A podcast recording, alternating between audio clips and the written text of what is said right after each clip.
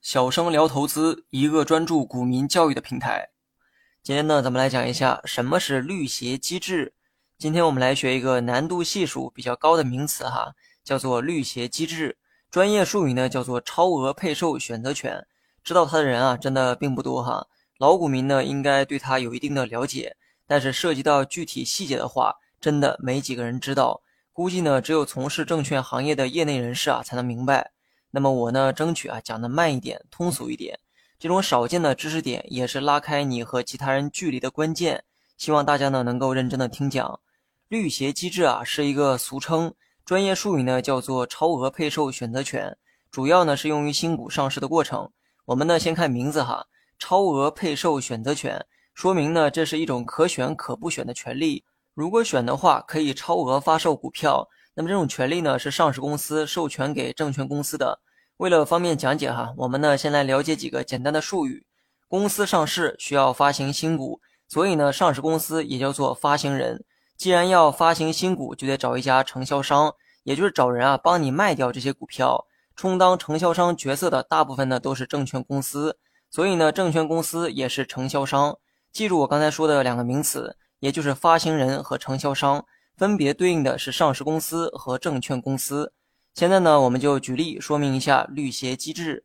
假如说我是一家准备上市的公司，而我的公司呢要发行新股，此时啊，我需要找一家证券公司做我的承销商，同时呢，我授权给这家承销商行使绿鞋机制的权利。到时候呢，承销商可以根据实际的情况决定是否行使该权利。我的公司发行的这个新股数量啊是一百股，只要把这个一百股啊全部给卖掉，我呢就能募集到一笔资金。现在一百股啊，确实是全部都给卖掉了。我的股票呢也开始上市交易。股票呢刚一上市，股价就是一路高歌猛进，涨幅啊非常高，远远高于最初的发行价格。这个时候呢，承销商就可以行使绿鞋机制，也就是超额配售选择权。承销商呢跑过来跟我说哈，股价涨得太好了，很明显是供不应求的一个状态。当初的这个一百股数量啊，根本就无法满足投资者的需求。所以呢，我们应该再发行十五股出来卖才对。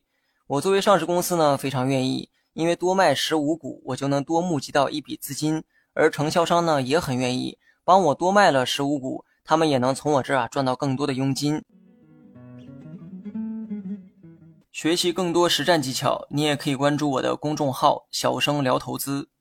至于为什么是十五股啊，也是有原因的，因为目前规定超额配售的数量。不能超过发行总数的百分之十五。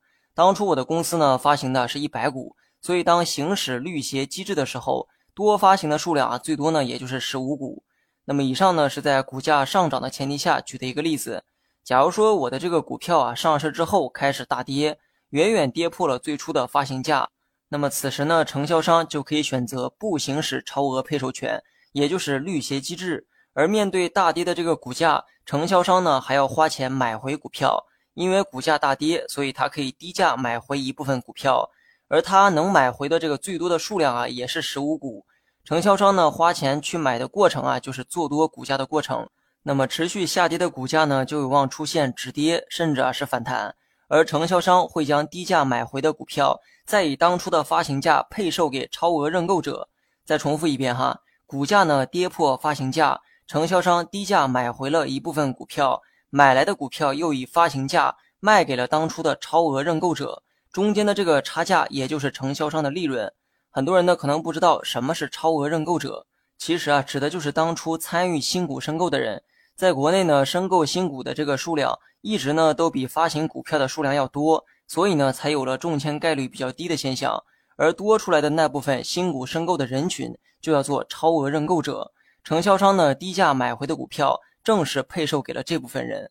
那么以上内容中，承销商是否决定让发行人多发行新股，这种选择的权利呢，就要做超额配售选择权，俗称呢就是绿鞋机制。好了，今天呢就说到这儿哈。今天这个内容呢有点长，原创不易，而且死了好几万个脑细胞。如果学会了，可以回复六六六支持一下，感谢大家。